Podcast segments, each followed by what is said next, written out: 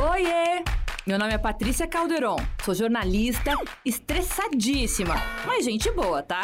Ansiosa para uns, paranoica para outros. Esse aqui é o meu podcast, mas ele pode ser seu também. Decidi criar um canal para a gente falar sobre saúde mental sem noia, sem preconceito, sem tabu.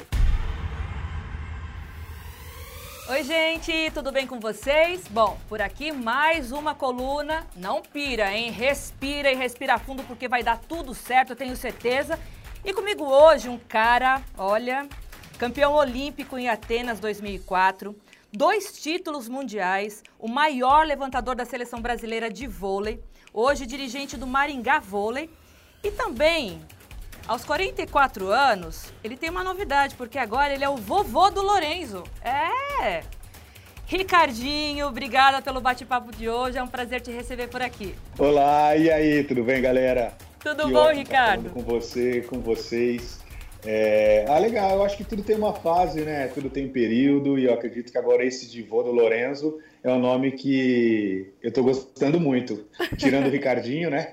O bad boy Ricardinho, o maluco Ricardinho, agora é o vovô do Lorenzo. Isso é ótimo, né? Tá melhorando. Muito!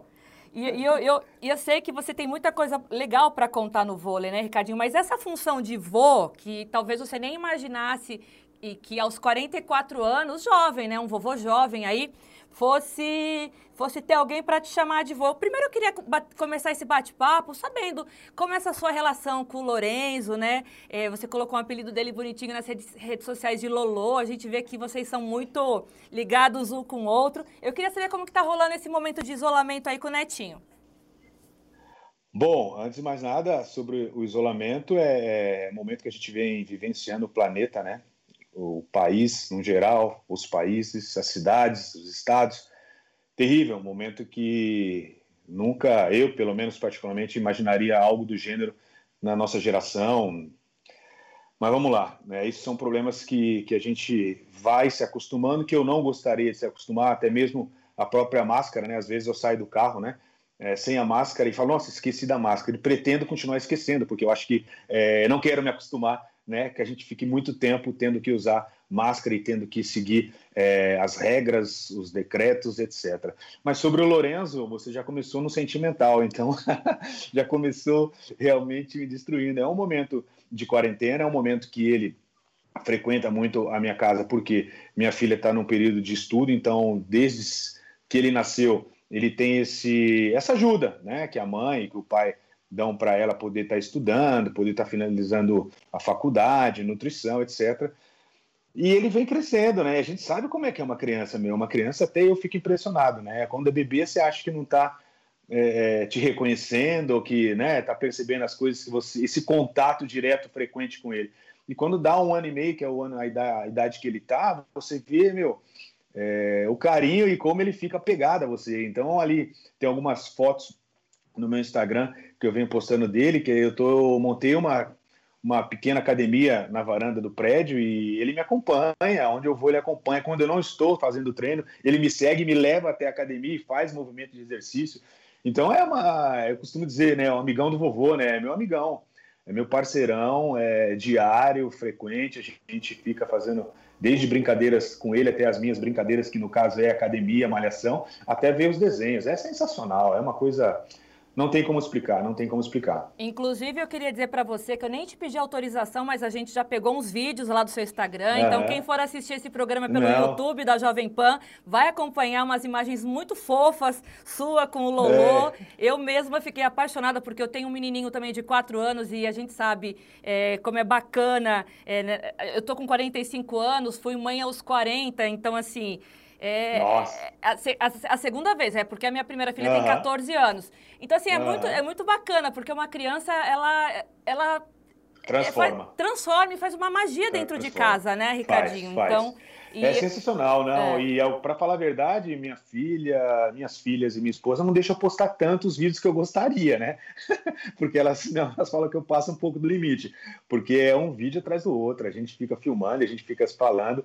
Então, com certeza, o que está ali é, acho que é 1% no meu Instagram do que realmente ali eu tinha vontade de postar, mas que o pessoal me segura um pouco. É sensacional, porque são momentos, é, são coisas que a, que a criança faz que te transforma, muda. É, meu, é algo sensacional. É inexplicável, inexplicável. Quem, quem é pai sabe, quem é avô, então, mais ainda. É, muito feliz, momento muito feliz mesmo, a gente passando por esse terrível momento aí, né? Que legal, Ricardinho. Você tem duas filhas, né? É, tem a Bianca, que vai fazer 17 anos agora, e a Júlia, 22 anos. É, são as duas, as minhas duas filhas. Uma é nutricionista, que é a mãe do Lorenzo, é a Júlia? É, a Júlia, mais velha, vai se formar agora, né? E tá empolgadaça, né? Nesse estilo de vida saudável, que eu acho que é, é importantíssimo, além do, né, a preocupação, obviamente, é, ah, se preocupar fisicamente, é gordinho, não é tal, mas a essência realmente é a saúde, né? Acho que você tem uma qualidade de vida, é, você poder durar, e hoje em dia tem esse acesso tão grande, eu acho que ela escolheu um lado bacana, um lado que eu curto muito, né? Faz aí uns seis anos que realmente eu entrei nessa, nesse, nesse estilo de vida, de realmente comida saudável, me cuidar fisicamente, tanto é que eu, eu particularmente acho que eu estou com um físico melhor do que com 10, 15 anos atrás, de quando realmente eu não me cuidava, por buscar esse estilo de vida, essa qualidade de vida. A idade vai chegando também, né? E, e eu acho que a gente começa a se preocupar é, com certas coisas e depois vira e se transforma num, num, estilo de vida e não simplesmente uma dieta. E minha filha, com certeza, vai ser a pessoa que vai estar me ajudando e me assessorando aí com a nutrição. Ricardinho, nenhuma das duas quis seguir os passos do pai, como foi isso? Não, a, a Júlia, quando eu jogava na Itália, a Júlia ela chegou a participar do time de, de vôlei da equipe, tinha categorias de base na Itália, chegou a jogar, mas não era muito. Tinha talento, viu? Eu falo até hoje, tinha talento, tinha condições de se transformar numa jogadora sim. É, não digo a nível de seleção brasileira, porque isso é uma. Né, é, é, com o decorrer que a gente vai vendo e, e, tendo noção, mas com certeza ela poderia ser uma jogadora de voleibol profissional. E, mas aí é, não gostou muito da rotina, para te falar a verdade, né? Muito desgastante é, as viagens do pai, a ausência minha também. Com certeza a minha ausência, isso pesou um pouco para ela, saber que eu estava o tempo inteiro viajando, o tempo inteiro fora. E ela foi se afastando aos pouquinhos e decidiu parar, né? Voltar aos estudos. A minha menor, quando o projeto, eu, tenho, eu tinha um projeto social aqui, né? Que a intenção era um projeto social e minha filha fazia parte desse projeto social e que teoricamente a gente já estava transformando ele, era o terceiro ano já, em uma categoria de base. E minha filha menor, a Bianca, também jogava, apaixonada até hoje, sente muita falta, não só aqui de Maringá, de existirem projetos de categoria de base, como no Brasil todo, né? Eu procuro, procuro, mas não tem como, e infelizmente é o que vem acontecendo, né? Eu estou sentindo na pele essa ausência de, de categorias de base pelo país espalhado, nessa né? preocupação que na nossa idade né? Principalmente eu que morei em São Paulo, existia Banespa, existia Pirelli, existia Paineiras, existia São Paulo, Corinthians, né? Esses clubes todos tinham categoria de base. Eu tentei até quando deu permanecer com isso, mas a Bianca é uma apaixonada, ela pretende é, seguir, mas chegando aos 17 anos, quer dizer, sem esse apoio, né? Eu tentei formar, repito aí, essa categoria de base, mas ficou insustentável para permanecer depois dessa, desse, dessa pandemia que a gente vem vivenciando aí, prejudicou ainda mais o projeto, tive que acabar esse projeto social que tinha 400 crianças, eu tinha já nesse projeto social, e, mas é uma apaixonada, ela é uma apaixonada, gosta, brinco com ela de vôlei aqui, às vezes, pouco, né? Porque agora a gente está trancado, mas dentro do apartamento, pouquíssimo. Mas ela, com certeza, se tivesse um clube é, aqui dentro de Maringá, ela estaria é, jogando. Na escola também, agora que ela está, tem um, um, categorias pessoal mais velho que ela vai participar, né? Estava iniciando, mas não sei se vai seguir em frente, porque, repito, categorias de base hoje em dia tá, tá difícil, né? De é, formação. Inclusive, eu quero falar sobre esse projeto social, é, é o meu próximo tema aqui, mas antes eu queria te dizer que eu sou uma jogadora de vôlei frustrada, viu? Mas por quê? Porque eu, meu pai, ele me incentivou muito, eu, eu amo voleibol. Na minha adolescência eu joguei a vida toda, inclusive por um, pelo clube lá do bairro. Eu fui para o Banespa fazer um teste, passei. Nossa. Só que eu morava na zona leste de São Paulo, Banespa... Nossa, do outro lado. Era do outro lado do Sul. mundo, então a questão financeira pesou. Mas hoje, é. então, eu só fico curtindo aí os nossos ídolos, como você pela televisão, mas o, o voleibol realmente é, é, uma paixão e eu estou incentivando a minha filha aí, pelo menos no colégio, a, a jogar. Vamos ver. Ah, é, legal, legal. Uma pena, uma pena, mas é, participou, tem noção do que é, teve adrenalina, sabe que quer fazer um esporte, isso é essencial, né? Independente se você se torna, né, de repente, um campeão olímpico, um jogador de seleção brasileira, que eu costumo falar para falei para as minhas filhas até então, até a minha Bianca fala até hoje para a Bianca, o importante é você estar tá participando, aprender a perder, aprender a ganhar, ter aquela adrenalina, aquela sensação. Você teve isso, né, por, por independente do campeonato que você participou, disputou, é, são sensações aí que é, a escola, você estudando, você fazendo, você não tem, né? Não Realmente tem. isso na é. prática, essa emoção de perder e ganhar, desde pequeno é importantíssimo. Eu comecei com 8 ou 9 anos de, de idade, então desde muito cedo eu aprendi realmente a, a, a, a estar o tempo inteiro disputando, ao tempo inteiro vencendo, né? E ao tempo inteiro perdendo também. Isso é fundamental. E as memórias realmente são inesquecíveis. A gente, é... falou, a gente falou sobre o projeto social com as 400 crianças, Ricardinho, mas eu queria falar um pouquinho sobre, é, depois que você se aposentou, tem, tem o quê? Dois anos de aposentadoria? Dois anos, é, dá dois anos, duas é... temporadas, é. Pronto, aí você está como dirigente do Maringá, só que é, nessa, nessa temporada o Maringá sofreu um, um probleminha aí com o patrocinador, né? Inclusive, isso é, apertou o bolso aí, muitos jogadores é, sem receber e, enfim, você tendo que também é. fechar esse projeto social. Eu queria que você falasse um pouquinho dessa dificuldade no momento em que o Maringá Vôlei estava em sétimo na Superliga, é isso? Sétimo, é, em sexto, sétimo, ficou o tempo inteiro que era basicamente o time foi montado para isso, né? Para chegar ali entre sétimo e sexto lugar. O orçamento era esse, né? A, a, ideia realmente era permanecer entre as oito principais equipes do voleibol, da elite do voleibol brasileiro, que eu considero aí um dos campeonatos mais fortes do planeta, né, a Superliga.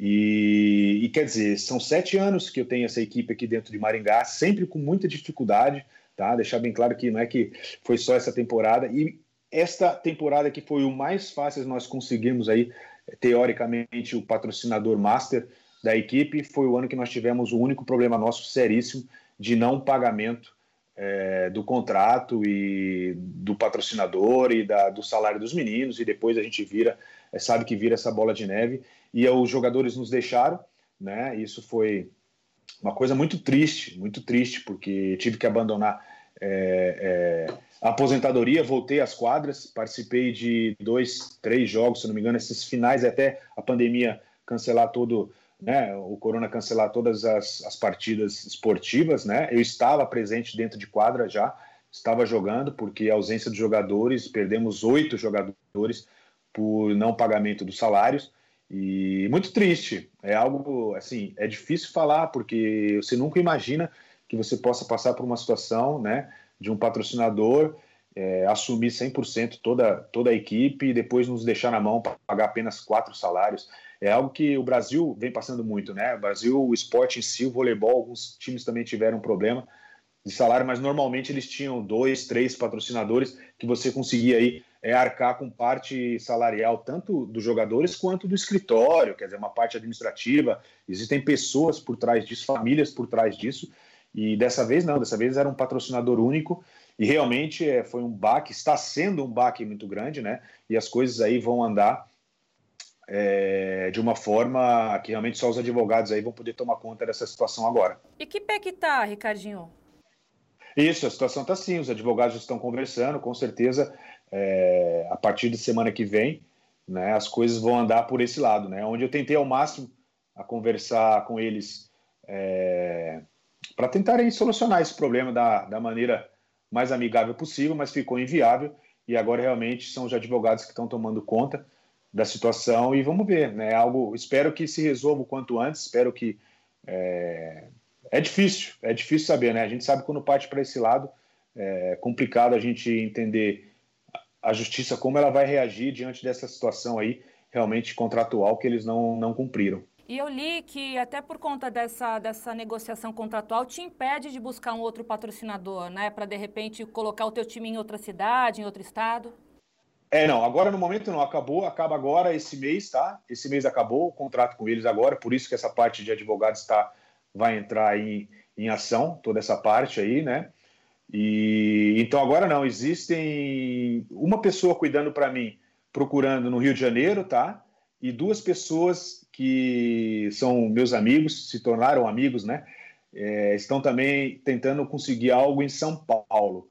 Então as coisas estão paradas. Começou a andar em São Paulo, mas depois de tudo isso que aconteceu é, em São Paulo de, de ah, parou, muita confusão política, né? A gente está vendo, a gente vem acompanhando é, os noticiários. Então deu uma estabilizada novamente, parou, mas as coisas estavam andando através de e-mail, através de, de videoconferência, para que a gente pudesse levar a equipe de Maringá né, para o interior de São Paulo ou Rio de Janeiro.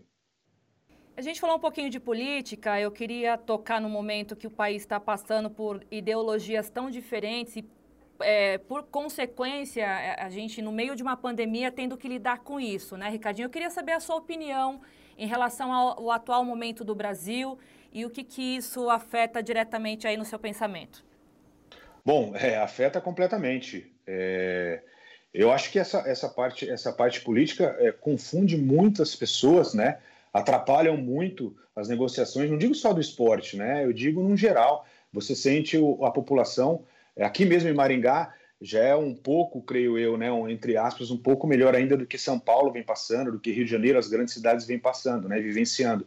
Mas é um, um, um baque muito grande. Aqui o comércio foi liberado, né, a prefeitura liberou o comércio, é, abriu, reabriu as portas e, e, e fez novamente a coisa andar com uma certa segurança e a população cumprindo as regras né, e os decretos como tem que ser cumprido. Eu acho que o povo fica um pouco na dúvida, né? O brasileiro fica um pouco na dúvida de quem respeitar e o que respeitar e o que é certo e o que é errado. Eu acho que isso é, é, é, uma coisa que, independente do lado que você está, né, direita ou esquerda, eu acho que você tem que ter uma direção muito certa e fica uma briga, né, que atrapalha um pouco a nossa a nossa situação. Quando eu falo nossa situação, é o povo brasileiro, tá?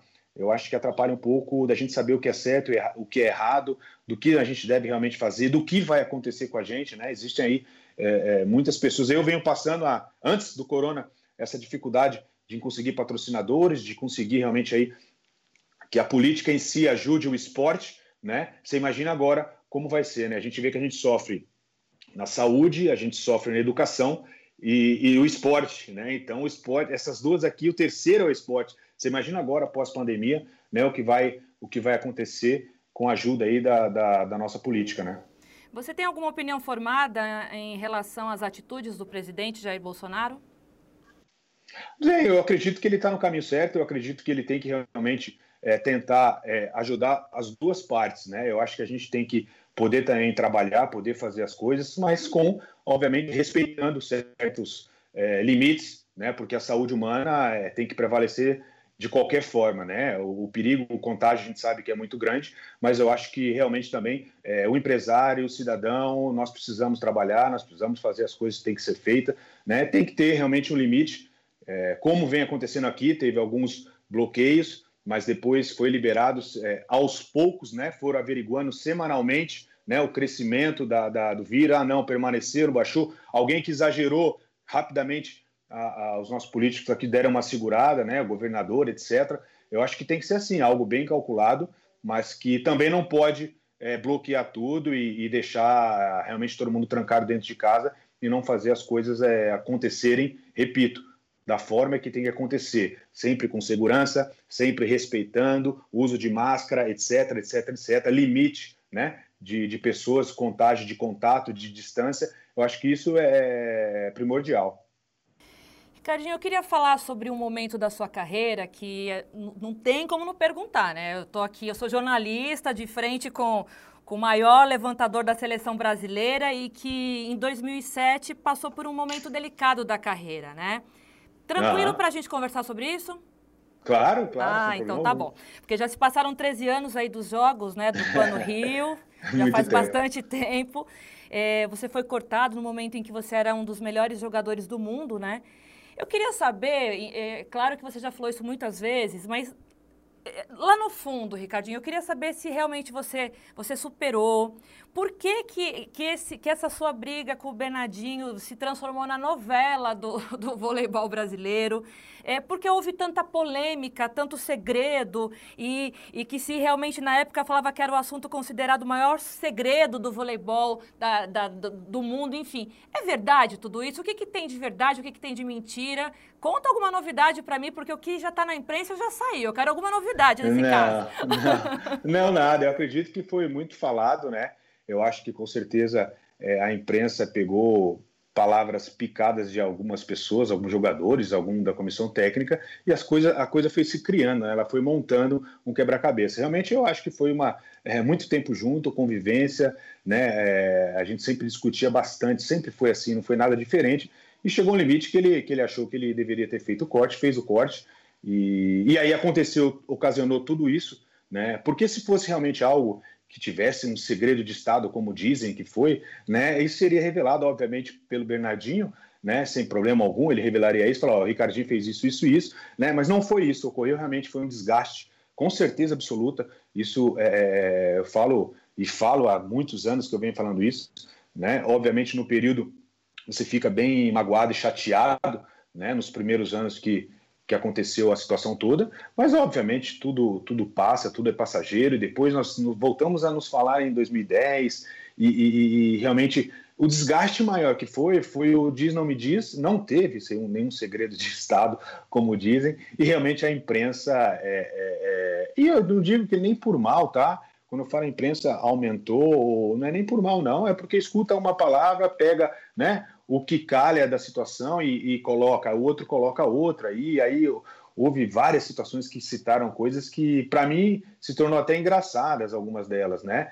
E, e, que hoje não tem nada a ver, há muito tempo não nos conversamos, eu voltei para a Olimpíada 2012, tudo acertado, já voltei, né, realmente em 2010 para ter voltado também ali, então faz muito tempo e são literalmente virou uma, virou uma lenda, né? Essa história virou lenda. uma lenda dentro eu, do vôlei futebol. Eu já estava com medo de, de, pedir uma entrevista para você, que eu te falei no bastidor, não, né? Tá vendo? Pensei, é, meu não, Deus! Mas é, tanto é, nós, é, obviamente, é muito tempo, né? Cada um segue sua vida. Nós nos encontramos é, esporadicamente em alguns eventos ou jogos, tal, com os jogadores, é tudo normal. O WhatsApp a gente conversa normalmente. O Bernardinho encontrei uma vez no aeroporto muito tempo atrás. Não, a gente não conseguiu nem, nem conversar direito, que as pessoas né, falavam, se assustaram até de ver nós dois conversando, né?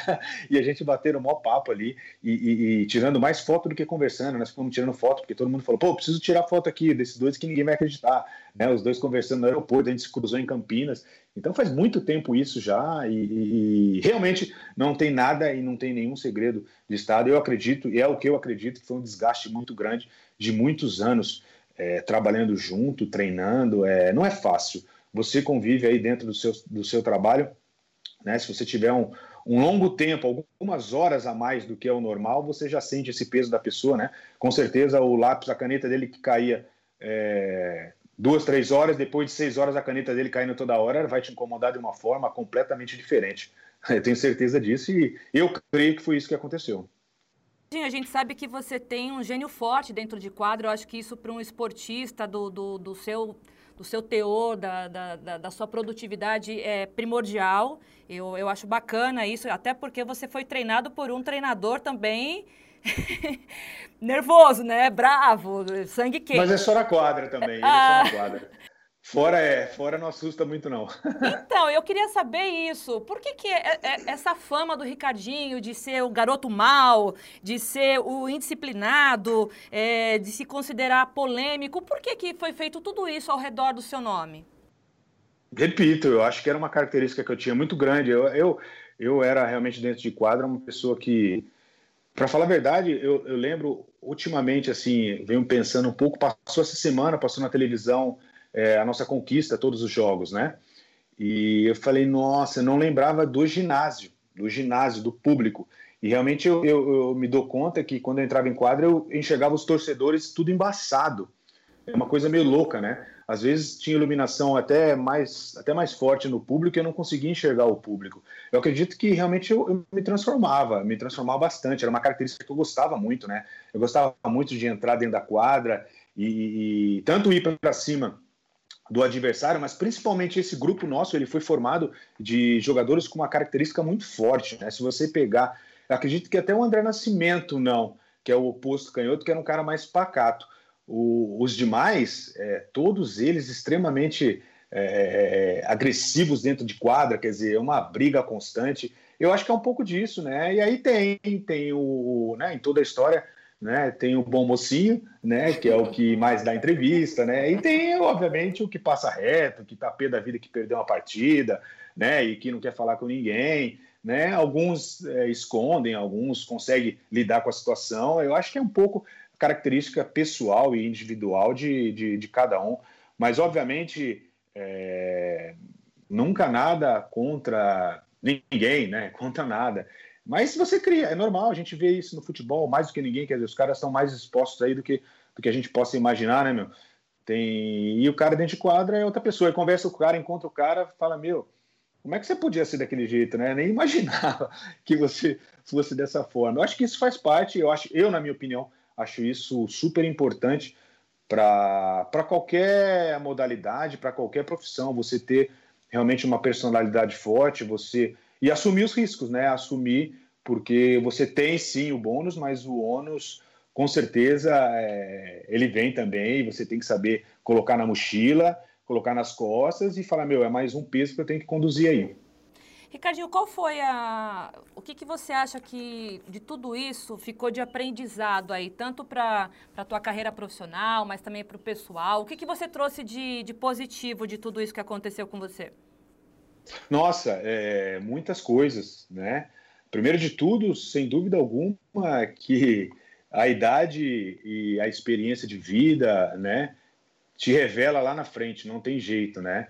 Então, com certeza Obviamente, algumas coisas eu poderia ter evitado no sentido, né, de falar, né, agora aos 44, 45 anos que eu faço agora, né, poderia ter evitado algumas confusões, poderia, poderia ter evitado alguns cartões amarelos ou vermelhos, poderia, mas é, a idade ela é sensacional. A idade é meu, é, é maravilhoso, maravilhoso. Ela te ensina, né? A vida por si só te ensina. Eu acho que é isso. Eu acho que algumas coisas de repente é, poderia ter certo limite, mas com, com 20 e poucos anos de idade, até 30, digamos, né? É, você não tem do que você tem agora com 45 anos de idade. Mas não me arrependo. Se você perguntar, você mudaria, você se arrepende? Não, não me arrependo. Eu acho que tudo sempre foi por uma boa causa, tudo foi sempre é, buscando a vitória, tudo foi sempre é, pensando no bem comum. Né? Então, isso eu tenho certeza e fico contente. E assim, não me imagino, para te falar a verdade, fiquei pensando, não me imagino com outra característica, de repente com o estilo do André Nascimento, com o estilo do André Heller, pode ser, né? De alguns jogadores, né? Mas eu, do próprio Giba, né? É, tendo ali, sabendo lidar com certas derrotas. Eu não, não, eu entrava realmente extremamente estressado depois de uma derrota com algumas jogadas que não tinham dado certo, que eu tinha criado ela uma, umas horas antes. Meu, então não me arrependo, não me arrependo porque não me enxergo é, com outra, outra característica, a não ser aquela do Ricardinho de, de quadra que vocês conhecem. Você falou de vilão e mocinho. O Giba seria o mocinho da tua época? O Giba é meio termo, eu acho que o Giba é meio termo, é um cara que sabia lidar muito bem com muito bem com, com a derrota, muito bem com a vitória, né? Ele sempre estava é, sempre da, da, com a mesma, mesma postura, mesma característica, não, não, mudava muito assim, mas era um cara bem, bem estressado, um cara que gostava de ganhar e um guerreiro, um lutador também. Eu acho que o Gibi era mais, é, é, Gibi era mais o, o, bom moço, obviamente, que era o mais é, bonitão, mais o galã, né? Era igual o Didio na época também, né? Então, ele com certeza, com certeza os dois ali, era por mais errado que eles fizessem as coisas, eles pareciam sempre os, os bons né? E o maluco lá descabelado e tal, que era o Bernardinho e tal, sempre passava ali pelo vilão de toda a situação, né? Mas eu, jeito, me, é. eu me identifico mais com você, viu, Ricardinho? É, é, meio fazendo os negócios assim e tal. Então, é, mas os caras tinham aquele estilo, né? Eu acho que cada um tem um estilo dentro de quadra, dentro da sua profissão, uma forma de agir, né? Mas com certeza o, o bom o bom moço, com certeza eu não, eu não fazia parte desse, desse grupo, não. Eu era mais o maluco, era mais o cara né, nervoso tal, e, né, sei lá, mas é normal. Né? Mas não é, não, não é ruim, não, ser o vilão, ser é, o nervosão. É, faz ah, parte, é característica. Verdade, não sei se é ruim, se é bom, eu sei que eu já acostumei, é normal. É. Já, né? Agora não tem, não tem muito mais o que fazer, né? Na época você se sentiu traído pelo Giba, Ricardinho? Não, mas na, na época, para falar a verdade, eu acho que foi assim é, uma sensação de ficar sozinho, né? De ficar sozinho, foi só essa, né? Uma situação que de repente poderia ser contornada e, e acredito que até eles mesmo, uh, naquela situação, eles é, é, é, pensaram, no geral, que a coisa fosse voltar para o caminho o mais rápido possível, né? Voltar para o trilho novamente, porque eu costumo dizer que um vagão meio que saiu do trilho, né? E a hora que foi voltar para o trilho não voltou mais. né? E aí não deu conta e caiu no que você falou, né? Foi falado isso, foi falado aquilo, mas falaram isso, né? E aí aumentou e transformou em algo que, que ficou inviável aí o, o, o meu retorno para para junto com o grupo. Mas não, de forma alguma saiu isso também, que eu fiquei, fiquei, mas é natural, né? Você sair, sair irritado com o grupo, né? Obviamente, fica um grupo, você fica sozinho. É, é natural naquele momento você ter essa essa essa ideia de toda a situação. Você mantém alguma amizade da época, Ricardo? Todas elas, todas elas. Converso com, obviamente que não converso diariamente, não tem como, não, ninguém, né? Mas é, alguns assim, André Heller durante essa partida, Escadinha, a gente fala, a gente, a gente conversa é, durante o campeonato, quem está fazendo parte do campeonato aqui do Brasil, né, ou como dirigente ou como jogador, né, a gente sempre se fala. Mas assim, até mesmo, o mais legal é isso, porque até mesmo dentro né, da, do grupo, quando a gente viajava, né, se formavam outros grupos, né? É, então não, não, era, não era algo realmente que andava todo mundo em bloco, né? E nunca é, né? E nenhuma empresa é assim, não tem jeito, né? E nenhum né, grupo, esporte coletivo com. Então não seria diferente agora com todo mundo aposentado, papai, ou avô, é, ou separado, né? Ou numa vida completamente diferente do que era quando não está se falando é, todo dia ou toda semana. É normal isso. Mas na biografia do Giba, ele, ele, ele, ele dispensa um bom trecho do livro dele para contar essa história. Foi, foi autorizado por você? Vocês conversaram sobre isso? Ah, não, não mas assim, eu acho, como, como eu te falei, é, é, como você me perguntou e eu te respondi, né? Falei, não foi nada que aconteceu que não pode ser contado, né? Então, realmente foi tudo, tudo, tudo algo é, natural, que cada um, obviamente, enxerga de uma forma, né? Visualiza de uma forma, mas foi algo super natural que aconteceu lá dentro. Uma briga que Obviamente, é, é, toda a família passa por essa situação de estresse, de nervoso, né? E ele tem a visão dele, eu tenho a minha visão, que eu acho que não é muito diferente uma da outra, tenho certeza. Mas é, é foram bons momentos. Eu acho que a gente, ser humano, tem muito, muita ideia de ficar muito apegado às coisas ruins, né? É normal, eu, você, né, ficar nesses 2% da coisa negativa. Mas, meu, os é, 98, 99% de, de glória, de momentos sensacionais que nós vivenciamos, isso é inesquecível, seja contado em livro, seja contado numa entrevista, ou não seja contado em lugar algum. Né? Quando qualquer um vê qualquer lance de qualquer jogada, que seja uma jogada é, no YouTube ou em algum vídeo, né, que hoje em dia tem isso, que repostem, tenho certeza que não fica só naquele lance que foi passado é, na rede social que você viu. Tenho certeza que cada um de nós vai lembrar do lugar exato, do ginásio exato, aonde estávamos, qual título nós conquistamos. Então é isso para mim que eu acho que é o mais importante de tudo isso. Ricardinho, o... eu queria saber se na época te trouxe alguma mágoa saber que o Bernardinho estava colocando, tentando já colocar o Bruno como titular. É, o que, que você sentiu de... na época? De forma alguma. É, foi falado também isso por vocês, né? De forma alguma. O Bruno é um cara que, pô, meu amigo, né? Um garoto que com certeza passou um período é, gigantesco, né? Dos 18 anos dele de idade, 17, quer dizer, no início do Bruninho, realmente ele, ele, ele fazia parte, ele, ele ficava treinando com a gente em Saquarema, pegava a bola. É... Agora, você vem perguntar isso para mim, é... é complicado, porque como ele é o pai, foi criado toda essa história, é difícil a gente estar tá julgando isso, mas o Bruninho é um cara sensacional, pessoa que tem um carinho, é, é uma das pessoas que eu converso muito também, né? Eu converso muito. É, não digo semanalmente, mas a gente se fala, qualquer problema que eu necessito dele aqui, ou quando ele estava na Itália, os jogos que eu assisti dele da Itália, eu acho que, obviamente, ele foi crescendo muito, né? E, e hoje em dia se transformou nesse levantador que ele é. E do início, é, como eu, quando saiu o Maurício, quando eu entrei, né? Obviamente que é, nada de pai ou filho, né? Tem a ver com isso, mas eu acredito que também é natural essa troca, né, ter as pessoas que realmente vão estar julgando e alegando algo que, da minha parte, com certeza, em nenhum momento é, ocorreu isso, mesmo porque, repito, era um garoto que ficava constantemente com a gente ali pegando bola e tomando tapa na cabeça. Ricardo, quando essa pandemia acabar, qual é a primeira coisa que você quer fazer?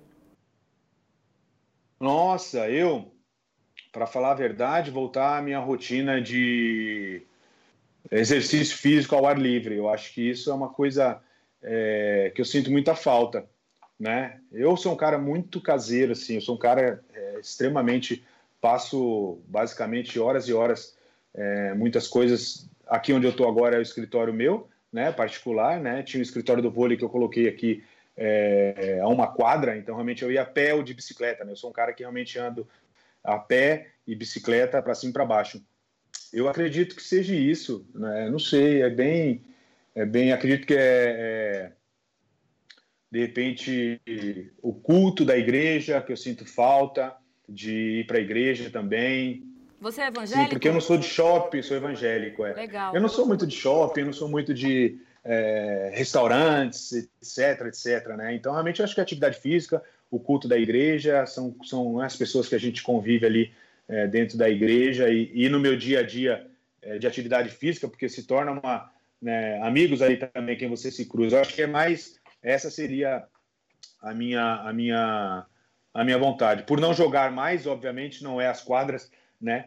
Então não não tenho saudade das quadras é, assim que voltar desesperada. Claro que você assistir um jogo e ver o seu time em atividade dentro da cidade é maravilhoso. Mas eu, particularmente, não vejo a hora de pegar minha bike poder sair com tranquilidade, sem máscara, mesmo podendo aqui em Maringá, tá? Mesmo você podendo, usando máscara, fazer. As academias abriram agora com uma certa distância, com um grupo de pessoas, mas eu procuro descer aqui na, na, na academia do prédio com horário agendado ou na academia que eu montei aqui dentro da, da, da minha varanda para poder trabalhar. Mas eu acho que é mais atividade física e igreja mesmo. Ricardinho é um homem de fé, então. Tô, graças a Deus. A família toda? Toda, a família toda. As meninas, a minha pequena namora com o pai de pastor, com, né, com o pai do, do menino é pastor, vai para a igreja, a igreja deles, a gente frequenta a nossa igreja aqui. A minha mais velha, é, os pais também, é, quem é casado, a, o meu genro, né, é casado com a minha filha mais velha também, é de família da, evangélica, da mesma igreja até.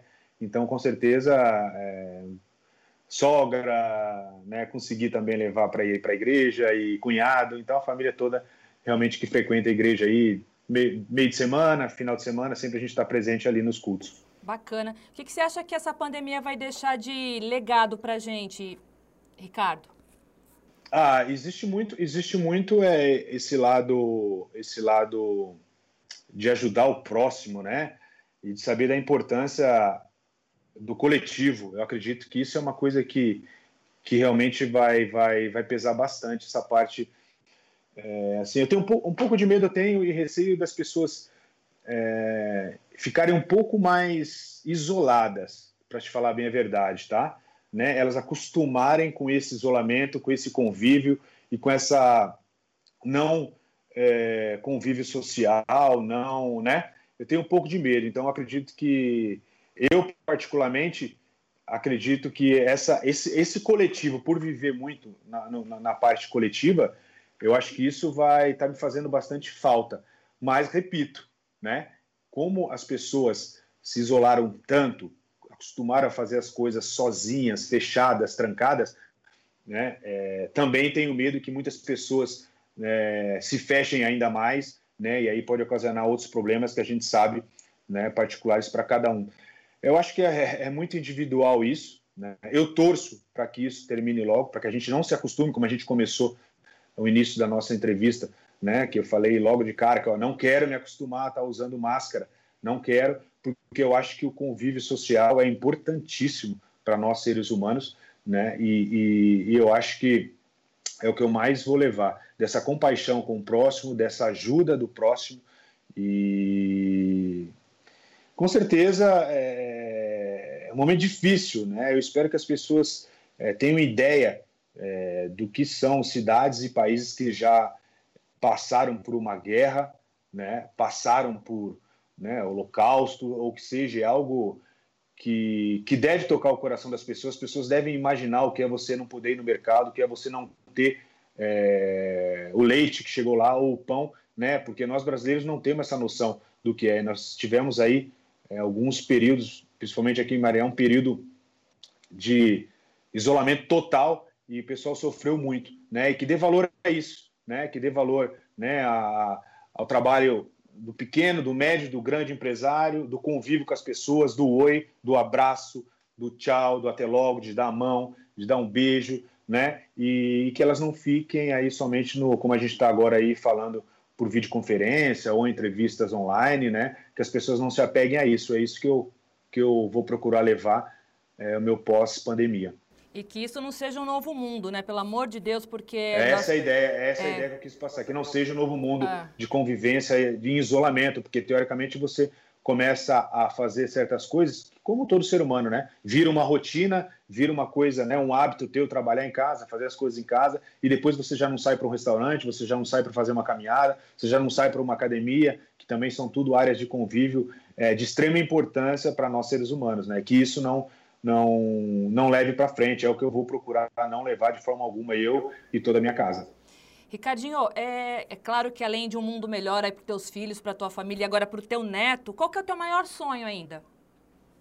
Nossa, meu maior sonho. Ai, não sei, eu tinha agora, antes da pandemia, com certeza era fazer com que o time se tornasse entre a, os quatro. Isso profissional, tá? É, familiar, é, graças a Deus eu sou muito feliz, né? Tenho duas filhas, tenho neto, agora não vejo a hora da minha pequena é, mais para frente casar e também tem um outro netinho, ou a minha né, mais velha ter outro neto, isso seriam as coisas que realmente a gente é, é, imagina, mas profissionalmente seria, meu, seria ver é, a equipe, se permanecer a equipe, seja aqui em Maringá ou fora, né, entre as quatro primeiras equipes do, do país, acredito que é isso, mas acho que Deus prepara as coisas de uma forma tão louca, né, meu, e da forma dele, que sinceramente eu estou vivendo o meu dia é, com você hoje, né, e amanhã vamos ver o que vai acontecer. É, realmente mudou um pouco minha minha ideia, né, de um futuro, minha ideia é, de algo desse tipo, né? Então, assim, sinceramente, estou vivendo meu dia após dia, as minhas 24 horas, agradecendo a Deus quando eu acordo, agradecendo a Deus pelo que aconteceu, independente do que aconteceu né, à noite, e seguindo em frente. Essa é, é, é, é, é o que eu venho, venho levando durante essa pandemia e, e, e que eu estou vendo que realmente é o mais certo a ser feito hoje em dia, porque ninguém esperava uma pandemia dessa e viu o que aconteceu, né? E que o mundo tenha espaço para dois tipos de seres humanos, os que queiram ajudar e os que precisam de ajuda, né? Quem for para atrapalhar, cai fora que tá difícil, né? É. Ricardinho, a gente vai fazer uma brincadeira agora, tá? E a brincadeira é o seguinte: eu vou te perguntar para quem você levantaria a bola. E vou te citar alguns nomes aqui, combinado? Tá. O primeiro é o Giba. Sim. Por quê? Pô, porque o cara, para mim, foi um dos melhores que eu já joguei na, da história. E eu acho que é um cara que não tem como não, não levantar uma bola para ele. É impossível eu não levantar uma bola para ele. Bruninho. Sim. Me diz por quê. Tá, tem que falar, né? Falar tem. por quê? Pelo esforço dele, é, da onde tudo começou, por tudo que ele passou e o que ele se tornou. Bernardinho.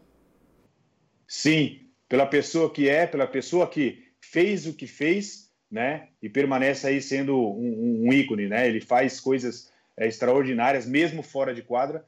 E com certeza uma pessoa que eu aprendi muito, né? Mesmo as pessoas é, achando que não, uma pessoa que eu aprendi muito, tanto com a convivência com ele, é, como dentro de quadra, e, e o cara que tem uma característica um pouco parecida com a minha. Ari Graça. Sim, onde começou, ele se tornou presidente em 97. É, foi o primeiro ano dele quando eu cheguei na seleção e, e um cara que com certeza fez muita coisa pelo nosso voleibol. Jair Bolsonaro. Sim, eu acho que é um cara que está assumindo muitas, é, muitas broncas e, infelizmente, num período é, de muita notícia que vaza e coisas é, inesperadas, e não queria realmente estar tá vivendo e passando o que ele está passando com toda essa, essa bomba aí que está nas costas dele. Com certeza levantaria uma bola para ele. Mas em algum momento você se arrependeu do voto? Não, de forma alguma. Legal. Ricardinho, foi muito legal conversar com você. Foi uma, uma participação incrível aqui no nosso programa. É realmente é, valeu a pena esperar o teu ok aí para a entrevista, até que não demorou muito, deu tudo certo. Eu vou te falar que eu estava com um pouco de receio, como eu te falei no bastidor, né? Mas quando eu liguei, você atendeu, topou, eu falei, poxa, mas esse menino é bonzinho demais, é gente boa demais, já vai falar comigo, olha que bacana, já deu tudo certo. Mas brincadeiras à parte, muito obrigada, parabéns pelo teu trabalho. É, continua sendo esse cara vitorioso, batalhador e ídolo de tanta gente, principalmente no esporte é, que é o voleibol, né? Um esporte que ganhou tanta força com a, com a, a turma de vocês, né? Então, obrigada, viu, Ricardo? Eu que agradeço. Um beijão em você, um beijão em todo mundo que está nos ouvindo aí. E até a próxima, né? Se Deus quiser. Se Deus quiser. Muito obrigada. Tchau, tchau.